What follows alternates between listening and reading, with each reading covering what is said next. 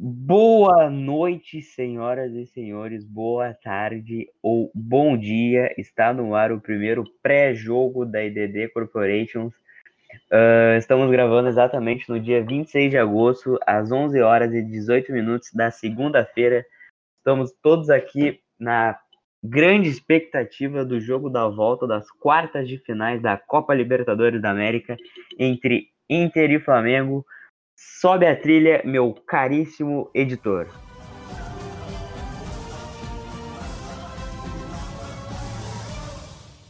Bom, e para fazer esse podcast pré-jogo, eu estou com os meus grandes amigos aqui, Eduardo GS, não lembro o resto do nome, só lembro que é Eduardo, Eduardo Gomes da Silva, o nome está escrito aqui na minha frente.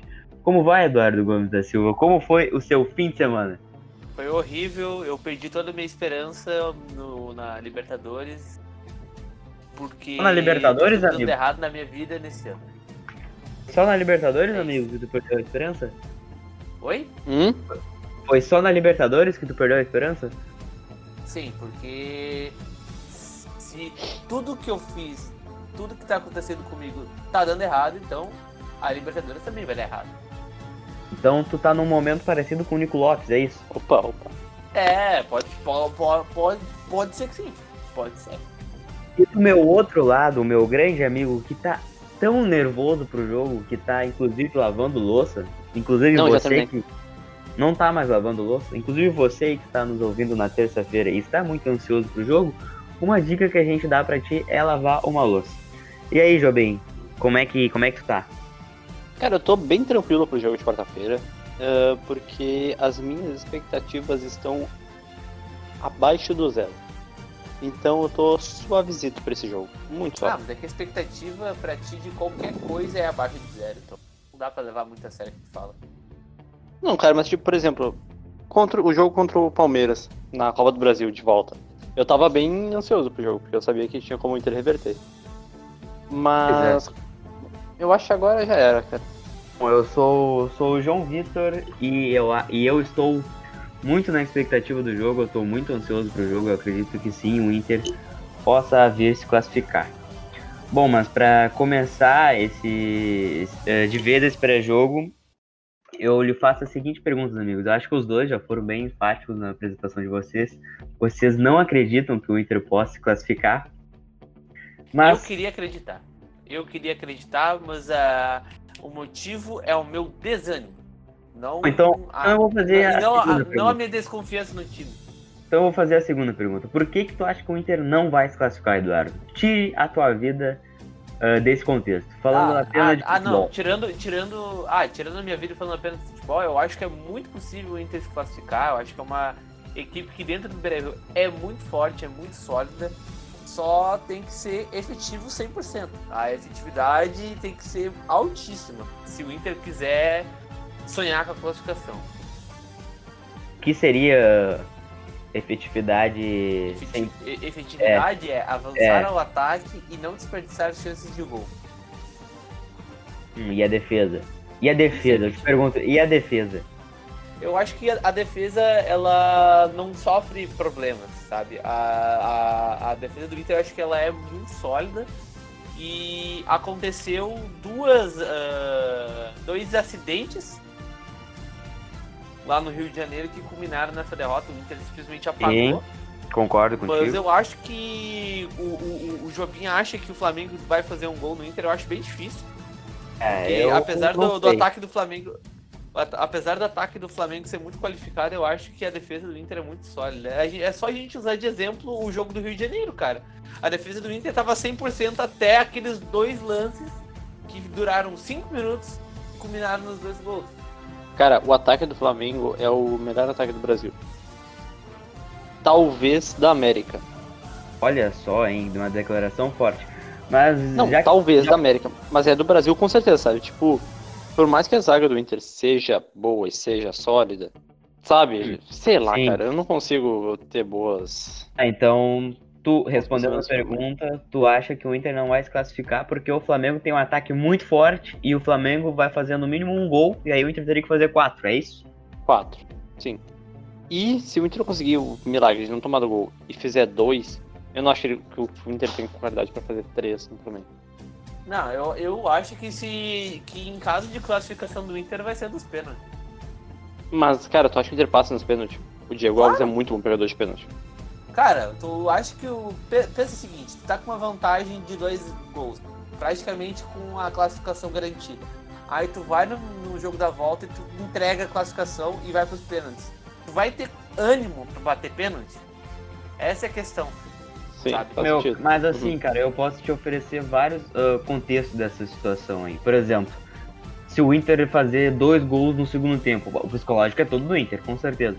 Ah, mas sim. e, sei Cara, lá, eu se o acho Inter... que se o Inter levar pros pênaltis, ah, a não ser que aconteça o que aconteceu no jogo no- contra o Palmeiras, onde o Inter faz um gol e é anulado injustamente, É o que eu, eu, ia acho que o dizer. psicológico, o psi- o psicológico vai ser todo a favor do Inter.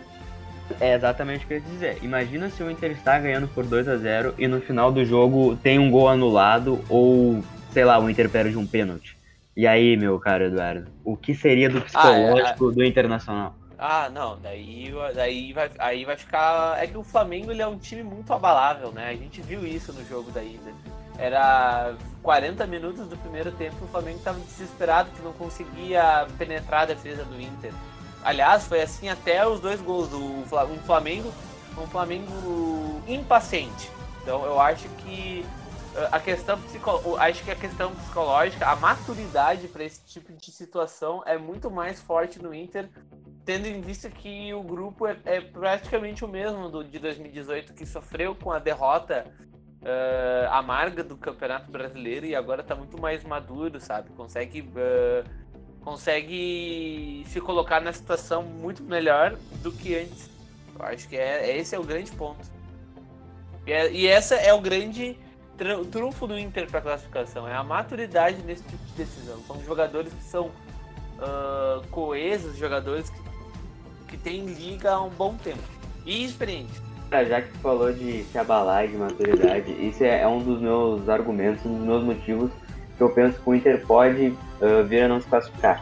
Nos últimos anos, o Flamengo perdeu muito jogo assim, o Flamengo perdeu muito título ah, nessa situação, de estar tudo na mão dele para ele ganhar e ele ir lá amarelar, até como o Fabiano Baldassi do Flamengo, o Mauro César, né? Gostava de dizer que o Flamengo era um time de banana. O Flamengo nos últimos anos passou muito por isso. E aí, bah, acontecer de novo isso é meio complicado, né? Ah, cara, mas o Flamengo sempre fazia. Teve, teve esse ano isso, cara. Não, mas é que eu tava pensando. ah, eu acho até um pouco complicado tu usar isso como parâmetro, porque o- nesses últimos anos o elenco do Flamengo se renovou muito a cada temporada. Então eu acho que dessas eliminações traumáticas mais recentes aí, um dos únicos jogadores que se mantiveram no elenco é o Diego. E o Diego nem tá jogando. O Cuejar, que, que tá nesse afasta e não afasta. E já teve esse ano, o Atlético.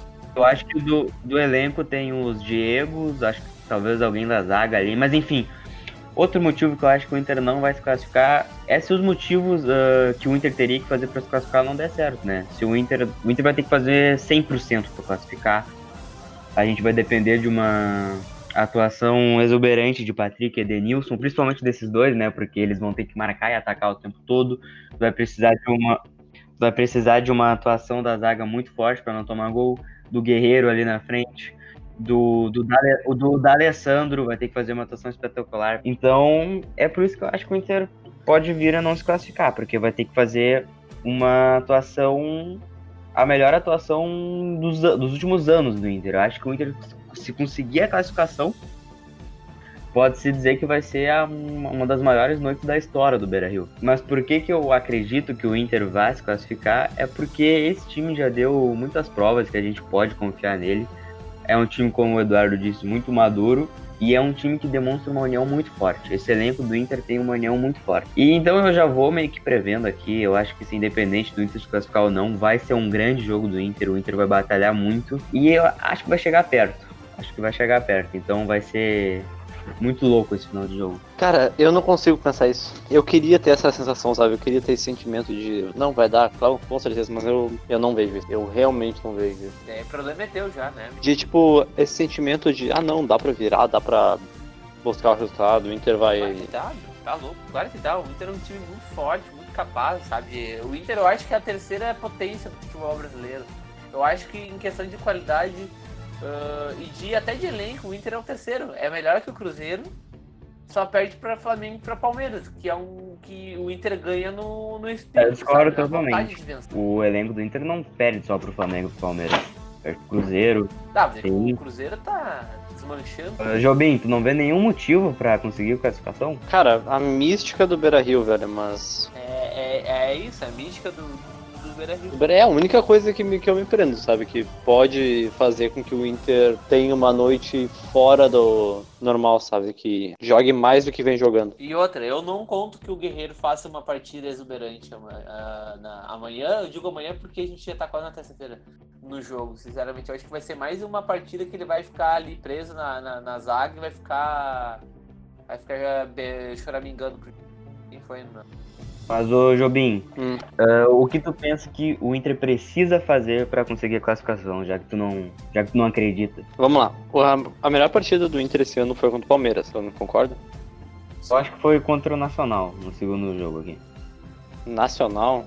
Foi uma boa partida, mas eu acho que a, o, a situação foi diferente, sabe? O objetivo dentro da partida foi diferente. O objetivo do, do, do, Inter no jogo contra o Palmeiras era reagir um, era reverter um placar. O Inter tinha que administrar um placar e dar sequência no Nacional. É basicamente, ah, vai na boa e continua um bom jogo. O contra o Palmeiras, o Inter realmente tinha que atacar o Palmeiras para conseguir reverter o placar. Eu acho que a partida que o Inter tem que se esperar é contra o Palmeiras e sim, essa é a melhor partida do Inter. Porque o Inter tava num placar adverso. O elenco do Palmeiras é muito melhor que o do Nacional, né? Tem ah, esse exatamente. detalhe importante. Exatamente. Então eu acho que, no geral, o jogo contra o Palmeiras foi o melhor jogo do Inter na temporada. E eu acho que o Inter tem que jogar, olha, umas duas, três vezes mais do que jogou naquele jogo. Porque é um resultado tipo de 2 a 0 E como eu disse, eu acho que o Inter vai tomar um gol. Pelo menos um gol o Inter toma do, do Flamengo amanhã. Cara, então, eu, ia eu falei ali que a melhor partida para mim foi contra o Nacional. Apesar de, né, óbvio, o time do Palmeiras ser muito melhor. Como eu disse, eu acho que o Inter vai tomar pelo menos um gol do Flamengo quarta-feira. Ou seja, ele tem que fazer quatro. Então tem que, tipo, tem que fazer uma, um jogo perfeito. Que beira a perfeição, entendeu? Não pode falhar e tem que, tipo, não pode perder gol, sabe? Não pode perder a oportunidade. Uh, voltando, eu, eu acho que a melhor partida foi contra o Nacional, porque o Inter criou muito, muito, muito. Era pra ter sido uns 4, 5 a 0 apesar do Palmeiras ser muito mais time que o Nacional. Cara, eu acho que contra o Palmeiras o Inter fez sim um jogo 100%, porque, ah, o Inter só fez um gol, mas o Inter teve muitas oportunidades de fazer. Na verdade, o Inter fez dois gols, né? Um foi anulado. Do Cuesta lá, mal anulado. Bom, e, enfim, eu também acredito que para o Inter se classificar, vai passar muito da, da, das atuações do Edenilson e do Patrick, do D'Alessandro, do Guerreiro. Vai ter que ser uma partida 100% de todo mundo. Tudo tem que dar certo. É, eu acho que o Inter tem que ser efetivo, né? E apostar nesse modelo de jogo reativo. De agredir o, ad o adversário e não perder chance, cara. Você não pode, pode perder chance. Por isso que eu acho que o Inter tinha que começar com o Wellington Silva já. Pois é. Eu acho que eu não, comece... eu não começaria com Sobs. É, vamos falar disso então. Uh, tá todo mundo falando sobre possíveis uh, surpresas na escalação do Inter. A gente tem o Sobs, né? Daí o Odair entraria com o mesmo time. Tem o Wellington Silva, que entra pela primeira vez como titular em um jogo muito decisivo. Ou dá mais uma chance pro Nico Lopes. Dessas três alternativas, quais vocês uh, iriam? E por quê? Wellington Silva. Wellington Silva, cara. Porque desses três ele é o que tá em melhor fase. Mas tu acha que é possível ele entrar em um jogo tão decisivo assim? Eu acho que não. Eu acho que ele vai entrar com um Sobs. É, também Esse acho é que ele vai entrar com Sobs. Pra mim é um erro. Eu acho que ele vai entrar com Sobs. Eu acho que o ataque vai ser Sobs, uh, Guerreiro e D'Alessandro. Eu acho que esse ataque não traz tanta intensidade como quanto o Inter deve ter. E por isso que eu acho que deveria ser Nico ou Elton Silva. E tu, Eduardo? Cara, eu acho que vai entrar o Wellington Silva. É que assim, é, a minha dúvida, eu, eu, eu apostaria que o, o AD, ou ele vai começar com o Wellington Silva, ou ele vai começar com o Sob pra, pra de repente no segundo tempo pôr o Wellington Silva pra agredir as linhas mais cansadas do Flamengo, sabe? Porque as melhores atuações do Wellington Silva foram justamente entrando no segundo tempo. E aí talvez visando isso. Fora que o jogo contra o Goiás, o Wellington Silva jogou boa parte do jogo. E, cara, jogou bem, né? Jogou muito bem. Jogou bem, mas uh, tem que levar em consideração que era um clima muito quente lá em Goiânia e é um campo gigantesco, um campo do Serra Dourada. Então é um campo que causa muito desgaste físico para os jogadores. Então eu não sei, não me lembro de cabeça que minuto saiu o Elton Silva. Eu até vou pesquisar no aqui 30 do segundo tempo, eu acho. É, eu acho que foi por aí. Mas, cara, não me parece que o Elton Silva vai jogar o jogo inteiro. No, ou pelo menos começar, sabe? Essa é a sensação. E aí eu quero entrar num ponto, eu quero entrar num ponto. Tu falou muito, tu falou sobre o jogo contra o Goiás, que o Elton Silva foi muito bem. A gente tem o Nico, né? Era o jogo pro Nico retomar a confiança dele e aconteceu o contrário, ele perdeu mais ainda a confiança dele. A gente até abordou isso no podcast, que infelizmente não vai poder ir ao ar. Se tu começar com o Elton Silva, tu não perde o Nico Lopes de vez. E aí vamos supor que o Elton Silva entra e não joga bem. E aí o que, que tu vai fazer com o Nico Lopes? Como é que seria Pois a é, cabeça né? do Nico Lopes entrando no segundo tempo? Eu daria uma chance pro Nico Lopes, sinceramente. Eu não daria. Eu acho que Eu, da- eu já daria a chance paciência. porque, porque é, é justamente por esse lado psicológico, sabe? É, tu bota o Wellington Silva, acaba dando errado, e aí tu vai ter que, tipo, pôr a, a- a- o peso de uma grande decisão nas costas de um jogador que tá desconfiado, sabe? Tá desconfiado, que tá em uma fase. Então eu acho que a ideia é pôr o Nico Lopes. E se o Elton Silva for mal, não dá pra pôr o Sobres no lugar dele, né? Porque E são nem o Nico características... Lopes, aí tu vai dizer, tipo, o Nico Lopes já tá ali no banco pensando, putz, tá bom, é isso aqui então, vou ser o reserva, tô na merda, e aí vai chegar aos 25 do segundo tempo, quando ele chama o Nico e ele vai dizer, tá, agora tu quer que eu resolva, sabe? Acho que vai ficar meio estranho, sabe? Ah, por isso. Não pela técnica. A técnica eu acho que não, eu não daria a chance pro Nico Lopes. É mais pelo psicológico, é mais pela, pela alternativa, sabe? O que pode acontecer dentro da partida. O Sobres eu não acho inteligente pôr ele no jogo, porque ele é um jogador, ele mais tá. Agora ele tá. Provavelmente ele vai entrar com o decor... Começar com o Sobres, né? Provavelmente ele vai entrar depois. Mas ô Jobim, Hum. por que que tu não, não quer que o Nico entre? Cara, primeiro pela fase, pela fase ruim dele, segundo pelo psicológico dele.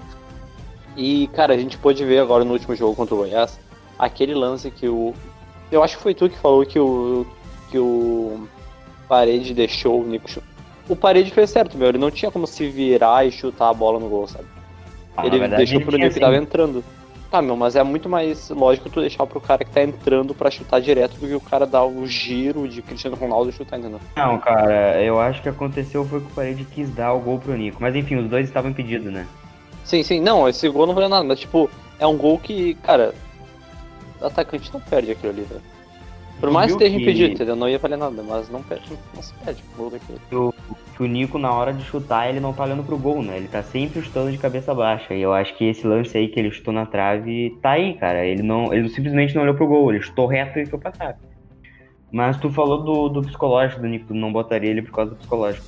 Mas isso Sim. que eu e o Eduardo acabamos de falar, como é que seria um psicológico pro Nico entrar no segundo tempo? Então tu também não botaria o Nico nem no segundo tempo. Não.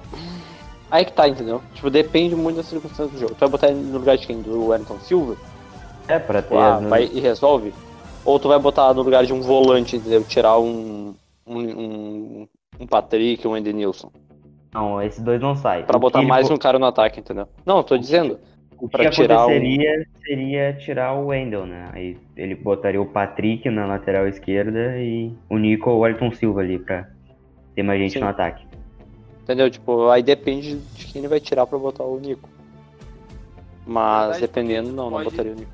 Numa, numa alternativa, tu poderia pôr o Wellington Silva e o Nico Lopes juntos, né? Que foi o que aconteceu mais ao fim do jogo no Rio de Janeiro.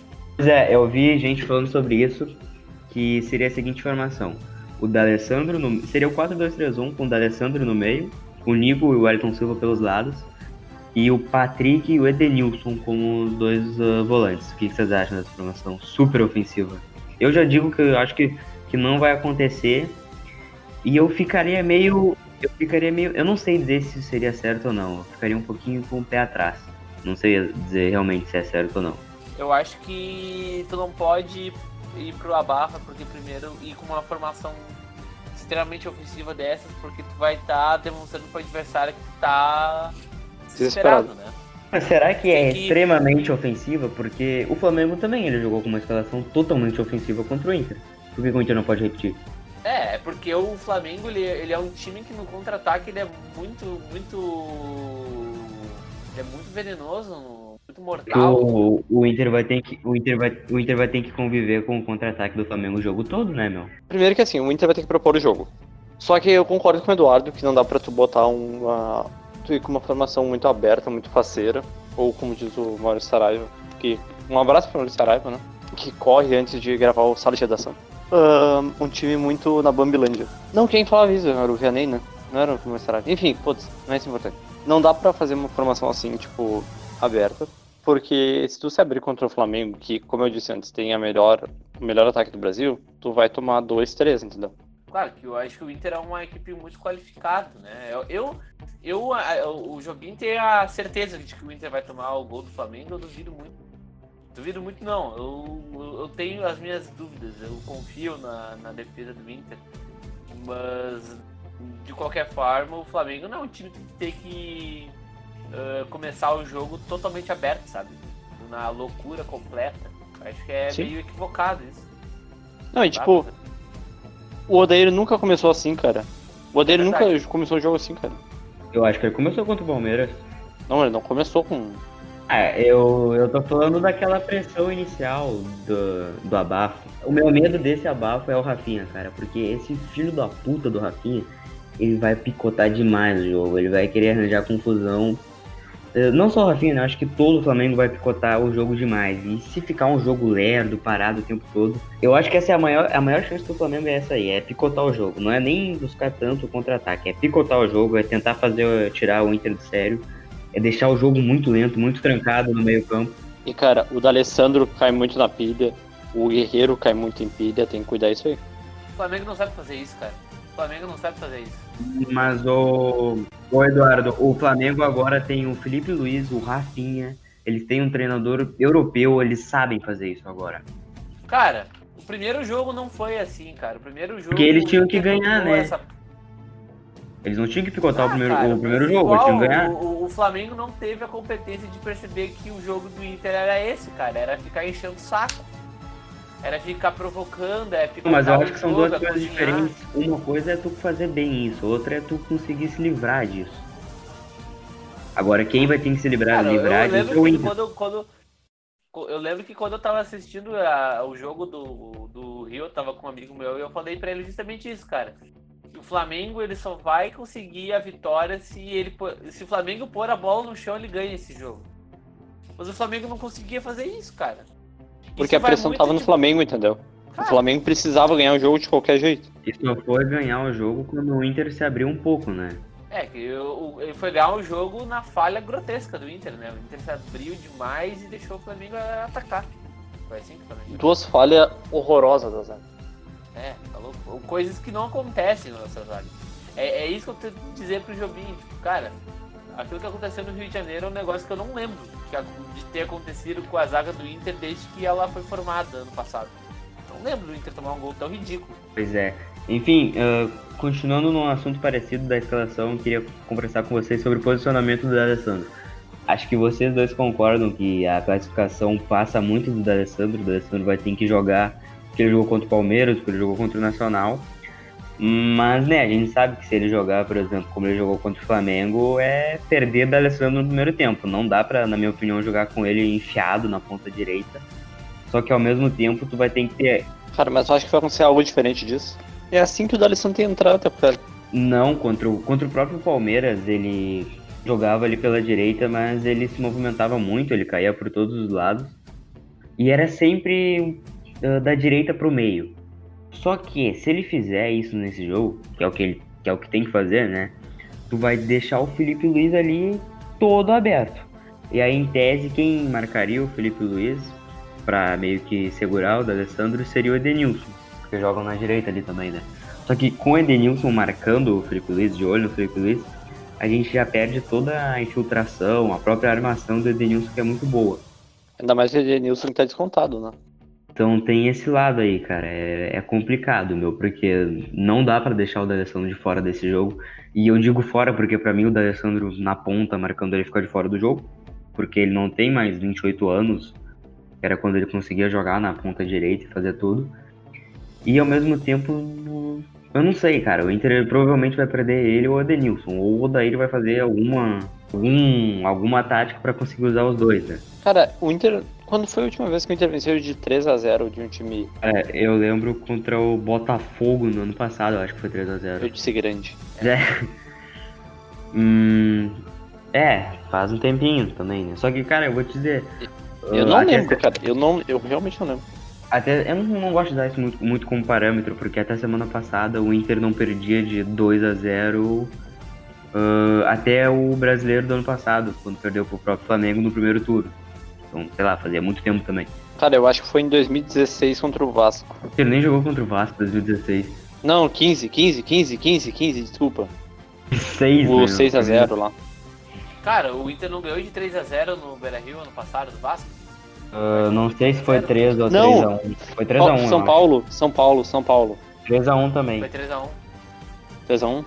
Acho que, Virado. só, acho que só foi contra o Botafogo. Mas enfim, vocês acham isso relevante? Eu não acho.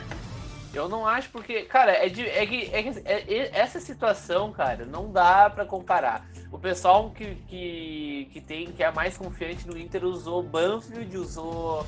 É, não dá pra comparar, não dá pra comparar. E Santa Deixa- Fé. Não dá, porque o Inter Não dá, não dá. Não dá, Não dá, pra, não, dá pra nem, não dá pra nem comparar o jogo contra o Palmeiras, que foi há um mês atrás, cara. O, não dá. Não, não. A gente, a gente, na história do Inter, a gente precisa dizer isso, e sei lá, não é nenhum demérito. O Inter, nas suas grandes conquistas, ele nunca precisou de uma virada tão épica. Porque geralmente nas grandes conquistas do Inter, o Inter sempre teve o melhor time. Ah, em próprio 2006, cara. Ou seja, o Inter não vai, não vai ganhar a Copa Libertadores. Obrigado, Chimino. quando enfrentou. Não, eu tô dizendo que nunca precisou. Cara, é que assim, ó, a, quest a questão é o seguinte, o Inter tem, tem uma equipe qualificada pra atingir o resultado, Tem um grupo muito mas unido outro isso. lado, é um, é um é um resultado que o Inter nunca é uma, é uma situação que o Inter nunca passou antes na história. Não Exatamente tem isso. como tu te agarrar em retrospecto, é esse é o ponto. Esse é o lado ó. negativo. Vamos, vamos, Sabe? vamos, vamos pros três brasileiros dos anos 60. Porra, o time do Inter era o disparado melhor do Brasil, ia lá e ganhava. Ah, A Libertadores de 2006, tá, teve a virada contra, o Nacional, contra a LDU, mas aí o Inter fez gol fora de casa e, né, o Flamengo de hoje é muito melhor que aquela LDU. E na própria final de 2006, cara, o Inter enfrentou o São Paulo, que era o atual campeão do mundo, o Inter foi lá e ganhou do Morumbi. Então, sei lá, o Inter sempre teve time foda. Não que esse time não seja foda, né, esse atual. Mas enfim, O time é bom, mas o resultado é uma coisa, é muito adversa. Muito difícil, é muito difícil. Mas, enfim, Eu tô, eu tô dizendo agora que é muito difícil, mas eu, eu sou o único daqui que acredita, né? Eu acredito muito que o Inter vai conseguir classificação. Não, cara, eu acho que dá, mas eu acho que é difícil, entendeu? Esse que é o problema. Eu não acho que o Inter já tá eliminado, mas eu não acredito que o Inter vai virar, entendeu? Tu começou. Vai que dá. acabou de dizer. Tu não acredita. Eu, O quê? eu, acre- eu acredito e acho que é muito difícil. Não, mas, cara, enfim, eu- acredito. Eu não acredito que, tipo, o Inter vai virar, mas óbvio que dá. É possível, não é impossível, entendeu? É como dizia o Walt Disney: se você sonha com isso, você pode fazer isso. Bom. O Walt Disney foi usado como referência. Do... Cara, a arte do podcast podia ser uma foto do Walt Disney. Podia ser o Mickey. Verdade, o Jobim vai se caminhar disso. Ah, indo pro próximo assunto, vocês acham que a torcida pode fazer com que o, que o Flamengo pipoque no jogo, sinta o jogo, amarele? Claro. fique, fique todo cagadinho, porque o, time do Flamengo ele é, ele é bem experiente, né, cara? Eu Porra, não tem o. Rafinha e o Felipe- que- Tem o Cara, Rafinha e o eu, Felipe Luiz, cara. cara, eu discordo, cara. Eu discordo disso, cara. Do jeito que o Flamengo sentiu a pressão jogando no Rio de Janeiro, cara, dá pra ver que o Flamengo é o time que se toma um gol se apavora. Dá pra ver, cara, dá pra ver. Que pressão tu tá Azar falando? que se os caras têm Felipe Luiz, Rafinha e, e- e o caralho é quatro. Cara, o Flamengo Rascaeta. é um time que sente pressão. É um time que sente pressão, cara. É um time que se apavora, cara, quando tá com resultado adverso. É um time que se apavora. É assim. Isso é um fato. Isso, isso a gente tem que usar ao nosso lado, cara. É O você é um que. time. Você aí que tá ouvindo o podcast, vamos, vamos. Vamos fazer um inferno no Beira Rio, né? Vocês vão no jogo? Alguém vai no jogo? Fora eu? Jobim não vai, né? Não. Com sua carteirinha. Não. Eduardo, tu vai no jogo? Impossível. Possível de ir no jogo. Então tá. Qualquer Bom, cara, vamos- se tu pode sonhar com isso, tu pode fazer isso, velho. Então, então Ou vamos seja, pra... o Jobim é um cara que não sonha. É, o Jobim não sonha. O Jobim Verdade. acaba de deixar claro que ele não sonha, não é um sonhador. Bom, vamos para as nossas declarações finais desse primeiro pré-jogo que a gente está fazendo aqui. Eduardo, diga o seu palpite, quanto tu acha que vai ser esse jogo? Não, peraí, peraí. Sabe o que tu pode fazer? Palpite uh, e uma promessa caso o Inter vire. Tá bom, Eduardo. Palpite e uma promessa caso o Inter se classifique diante do Flamengo nessa quarta-feira.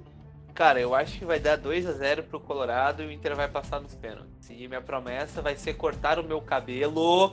Cortar o meu cabelo no canelada. Não é passar zero, não Vai é cortar o- raspar cabelo, é mas cortar peraí. o cabelo.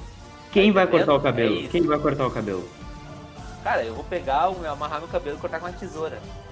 Achei que ia usar uma máquina. Ah, vai te fuder, não vou raspar o cabelo. Vou o meu cabelo. Tá. Eu já sou feio. Eu já sou feio, agora eu com o cabelo curto é mais feio ainda. Então, Ah, essa é a tua promessa. poupar- Mas quanto É. tu acha que vai ser? Palpite, o resultado. O palpite do jogo, o resultado? Não, tu falou tua promessa. Eu já falei 2x0 Inter nos pênaltis. Ah, bom, ah, bom. Sou burro, sou burro. E aí, Jobim? Palpite é a promessa. Ah, não vou jogar contra o meu time. Acho que vai Hã? ser. Não, não, não, não, não, Se- é não. Tu diz o quanto tu acha que vai ser. Não fica com Seis a medo aí. dois. 6x2 pro Inter. 6x2 da Inter, né? Lembrando, lembrando você, amigo ouvinte, 6x2 o Inter se classifica. E qual é a tua promessa, amigo Jobim? Bom, se o Inter fazer essa epopeia de se classificar, eu pinto o cabelo de vermelho no, de um lado e branco do outro. Não é Vai possível. parecer um personagem ali. Ah, olha só, meu, vocês vão cumprir essa promessa, viu, cara? Sim, por isso Vocês que eu falei dois. que eu vou cortar o cabelo. É uma coisa que eu faria. Jobim, tu vai fazer é essa uma merda coisa aí. que eu não faria, tipo, pintar o cabelo de vermelho de um lado e branco do outro. Isso eu não faria, nem fodendo. Jobim, tu vai Eu cumprir sou essa louco, mas merda. eu não sou. Eu sou louco, mas eu não sou burro também, né? Ô, Jobim, eu vou dizer de novo, tu vai cumprir essa merda. Tu vai cumprir essa porra aí, Jobim. Se, Não, se Felipe Jobim... É aquela, é aquela Não, máxima. O que a boca fala, o cu paga. A boca fala, o cu paga. É a máxima, meu. Tá louco? Cara, assim, ó, se Felipe Jobim não cumprir a sua promessa, Ah, eu mato ele na porrada. Ah, tipo, as ele, promessas... tá, me- ele, eu tô, ele tá me Não, dando é eu vontade já há um Eduardo, tempo. Eduardo, deixa eu falar, Eduardo, deixa eu falar. As promessas antigas que Jobim recebeu de apanhar no Beira Rio, de pessoas aí da internet, isso vai se cumprir se Felipe Jobim não cumprir a sua promessa. Cara, de o Inter não vai passar, velho. De vermelho e branco. Gurizada, o meu palpite é 4x1 pro Inter, gol do Nico Lopes, gol da classificação. E caso o Inter se classifique, eu apresento canelada apenas de cueca. Essa é a minha promessa. Ah, essa é a minha promessa. Então, estamos chegando ao fim da- desse primeiro pré-jogo. Vocês têm mais alguma coisa pra falar aí, meu? Eu quero mandar um abraço pra todo mundo que acredita no Inter. Eu achei que Eu um invejo pra vocês. tua excelentíssima. Quero mandar um abraço pra Giovana também. Beijo, Giovana. Te amo. oh, que lindo aí. Então tá, galera, é isso aí. Ah, deixa eu pedir uma coisa. Se você Hum. está escutando até aqui, eu peço para que você tire print, se você estiver escutando, e nos marque na, no- nas histórias do Insta. Eu sempre vejo todo mundo que faz podcast fazendo isso, e esse é um dos meus sonhos. Realize um dos Ah, meus fazer um sonhos, pavãozinho, por favor. Não- Então é isso aí, Um valeu. um. Um abraço aí, galera. Valeu, é isso aí, vai Inter.